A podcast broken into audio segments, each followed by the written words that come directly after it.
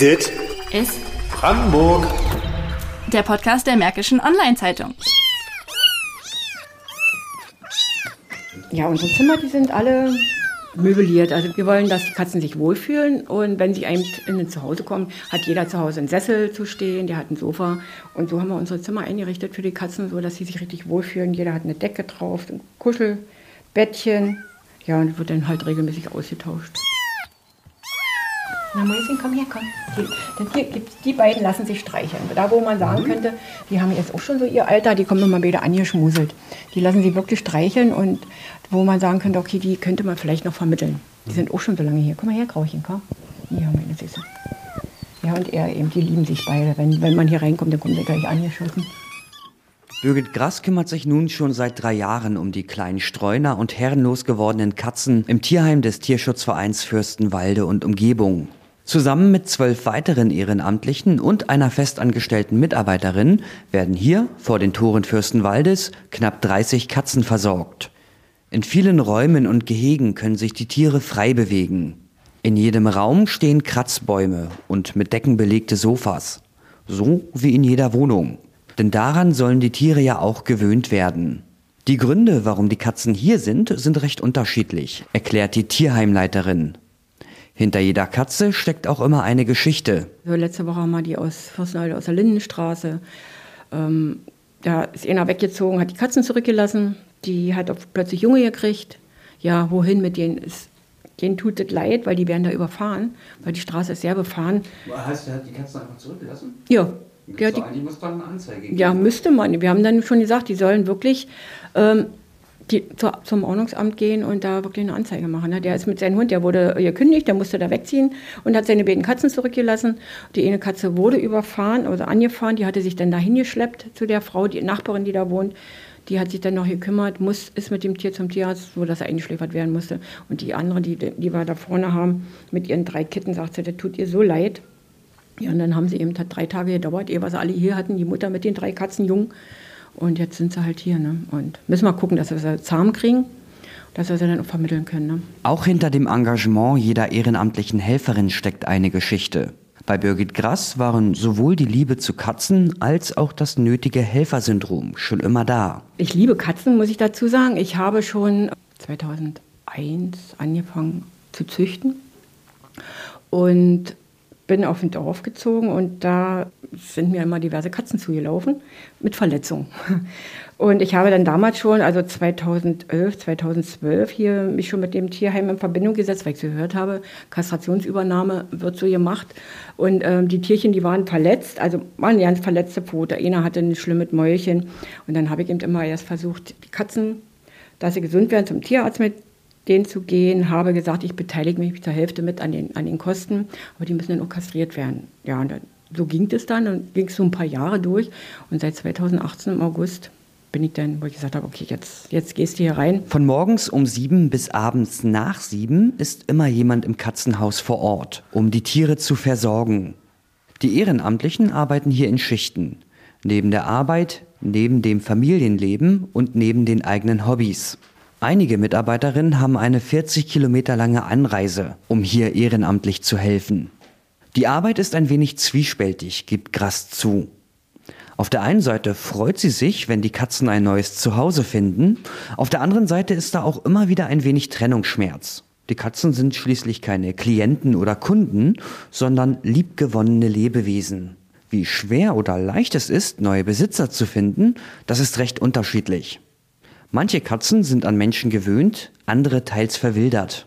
Die Kitten und die lieben Mütter, alle kein Ding, halbes Jahr ungefähr. Die Älteren sind das Problem. Da haben wir schon welche, die sind zehn Jahre hier. Ja, und dann haben wir da vier Damen aus Buko. Die sind seit auch schon über ein Jahr hier. Die, die sind auch eingefangen, die waren gerade ein halbes Jahr. Aber die sind da draußen gewöhnt und die kommen mit uns nicht so klar. Also jetzt funktioniert das schon. Wir haben seit äh, geraumer Zeit, so zwei bis drei Monate, kommt eine Katzenpsychologin zu uns, ist die Frau Windmölle. Und die versucht immer regelmäßig sonntagsnachmittag ehrenamtlich zu uns zu kommen und äh, sich mit den Katzen zu beschäftigen, sodass wir jetzt bei den vier Mädels einfach wirklich richtig großen Erfolg errungen haben. Weil wir, wenn wir in das Zimmer reingegangen sind, wir wollten Katzen füttern, sind es alle vier wenn es geht, alle vier auf einmal durch die Katzenklappe raus, ne? bloß raus ins Gehege. Und wenn wir jetzt reinkommen, kommen die alle reingeschossen. Die kommt mal, ich dachte, oh, was denn jetzt? Kriegst du Gänsehaut, die, die faucht einen immer so an und sagt, schön vorsichtig, schön vorsichtig. Aber eine von den Damen kann man jetzt schon anfassen, die, die schnurrt so um einen rum, also es funktioniert. Und da haben wir auch gesagt, Frau Windmühle, klasse. Die kleinen Kitten haben es nicht so schwer. Junge Katzen werden oft nachgefragt. Doch je länger die Katzen im Heim sind, desto schwerer wird es, sie zu vermitteln. Manchmal aber finden auch die älteren Katzen nach vielen Jahren ein neues Zuhause. Die Heidi, die war sehr lieb die kam auch auf uns zu, die konnten wir streicheln. Die war auch schon zehn Jahre hier und die ist super ähm, vermittelt worden zu einem Henry Higgins nach Berlin. Das ist so ein 15 Jahre alter Kater, da wollte die Frau unbedingt eine Pferdchen für ihn haben.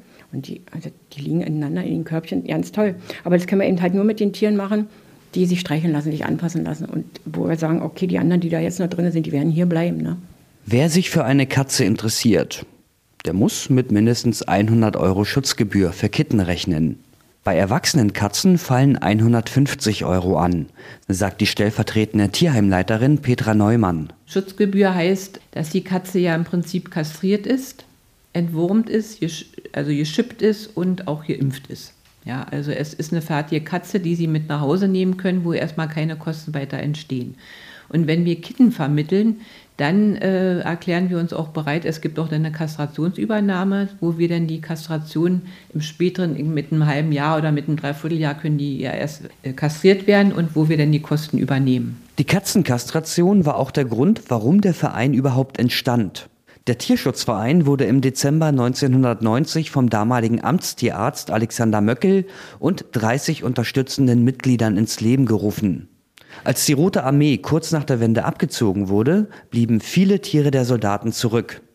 Ein Großteil davon waren Katzen, die versorgt und die vor allem kastriert werden mussten, um eine unkontrollierte Vermehrung zu verhindern. Bis heute wurden mehr als 1450 Tiere durch den Verein kastriert. Und natürlich geht es auch darum, die Katzen wieder neu zu vermitteln.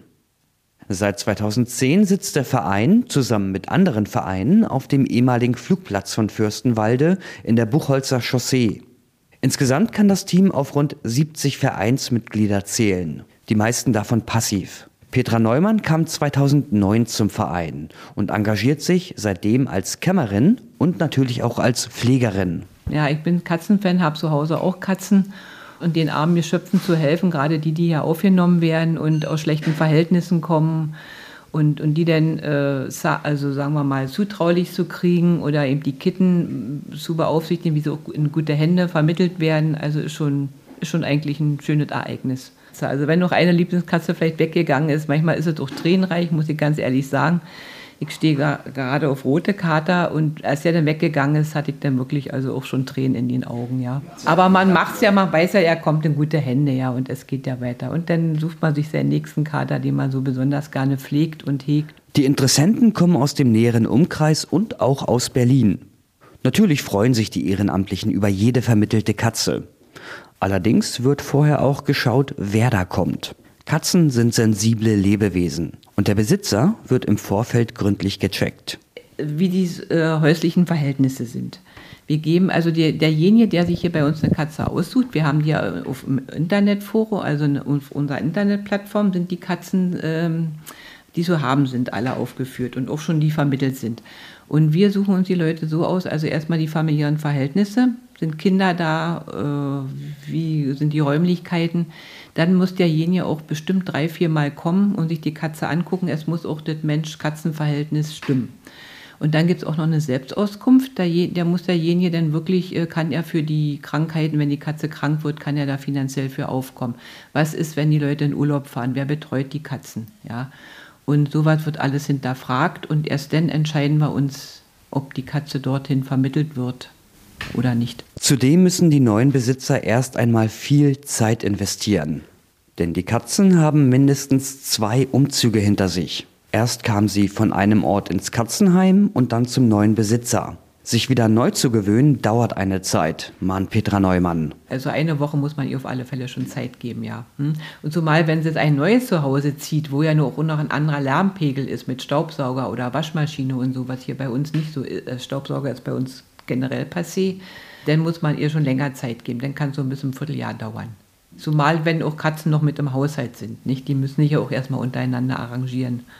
Vom späteren Verkauf allein lässt sich solch eine gemeinnützige Einrichtung aber nicht finanzieren. Auch wenn derzeit durch eine Vereinbarung mit der Stadt keine Mietkosten anfallen, müssen doch die Nebenkosten bezahlt werden. Strom, Wasser, Heizung, Reparaturen und natürlich müssen die Katzen auch fressen. Also wir haben ungefähr 500 Euro Betriebskosten im Monat. Wir haben aber auch Spender, die monatlich so einen Dauerauftrag haben, die uns was überweisen. Und äh, durch die Schutzgebühren, die wir für unsere Katzen verlangen, die haben wir äh, erhöht, äh, eigentlich auch guten, eine gute Basis erstmal hier, um das Gebäude am Laufen zu halten. Und wir haben auch Stiftungen, die uns zugutekommen, die dann auch mal uns hinten, die Spülküche haben ja bestimmt gesehen, die uns finanziert wurde durch eine Stiftung. Äh, ja, und dadurch halten wir uns immer so ein bisschen über Wasser, dass wir sagen können, also das nächste Jahr kann so weitergehen und wir haben auch immer ein kleines Polster wo wir dann wirklich Reserven, die braucht man ja auch, man weiß ja nie, wann die nächste Spende eingeht, nicht? Also da kommen wir eigentlich bis jetzt toi toi toi ganz gut über der Runden, ja. Dadurch ist das Heim zwar erst einmal gesichert, allerdings hat auch der Tierschutzverein dasselbe Problem wie viele andere Vereine auch. Er ist überaltert. Über mehr junge Leute würde man sich freuen, sagt Petra Neumann. Spezielle Qualifikation braucht man nicht. Man sollte aber spezielle Charaktereigenschaften haben. Man sollte auf alle Fälle tierlieb sein, ein Gespür haben für die Katzen und äh, ein ruhiger Typ sein, also nicht hektisch. Denn das mögen die Katzen gar nicht. Und auch der Katze sollte man erst einmal Raum geben. Denn die Tiere sind vorsichtig gegenüber neuen Räumen, gegenüber anderen Katzen und natürlich auch gegenüber den Ehrenamtlichen.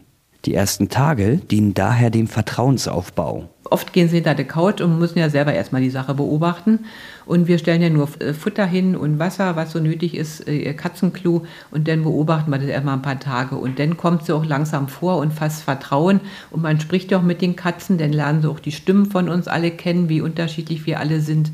Und dann äh, so peu à peu. Also eine Katze, einer Katze muss man auf alle Fälle Zeit lassen, sich an die Menschen zu gewöhnen und auch an ihr neues Zuhause hier. Zivilcourage setzt sich aus dem Begriff zivil, was übersetzt so viel wie bürgerlich bedeutet, und dem Begriff Courage zusammen. Auf Deutsch Mut. Zivilcourage zeigt zum Beispiel jemand, der eingreift, wenn auf der Straße oder in der Bahn jemand angegriffen wird oder wenn ein Mitschüler gemobbt wird. Zivilcourage zeigt aber auch jemand, der sich um Katzen kümmert, die sonst verenden oder verwildern würden. Allein in Bayern gibt es derzeit geschätzte 300.000 verwilderte Katzen. In Berlin sollen es laut Schätzung ca. 80.000 sein. Auch in Australien herrscht eine Katzenplage. Millionen Tiere streuen herum und haben bereits rund 20 Säugetiere verdrängt, die mittlerweile ausgestorben sind. Soweit sind wir in Brandenburg natürlich nicht. Wir haben auch andere Gegebenheiten und keine Insellage. Allerdings hätte es auch bei uns Folgen, wenn unzählige Katzen herrenlos umherstreuen. Oft müssen sich verwilderte Katzen mehr schlecht als recht durchs Leben kämpfen, leiden an Hunger, an Parasiten, Krankheiten oder an den Folgen eines Unfalls. Aber auch Menschen machen den Tieren das Leben häufig schwer. Sie stören sich an den Katzen, jagen sie weg oder töten sie. Nicht selten auf barbarische Art und Weise. Die Arbeit des Tierschutzvereins Fürstenwalde ist daher auch Zivilcourage. Zivilcourage im Stillen, da wo es zu Unrecht kaum wahrgenommen wird. Hallo. Na, Mäuschen, komm her, komm. Dit ist Brandenburg. Der Podcast der Märkischen Online-Zeitung.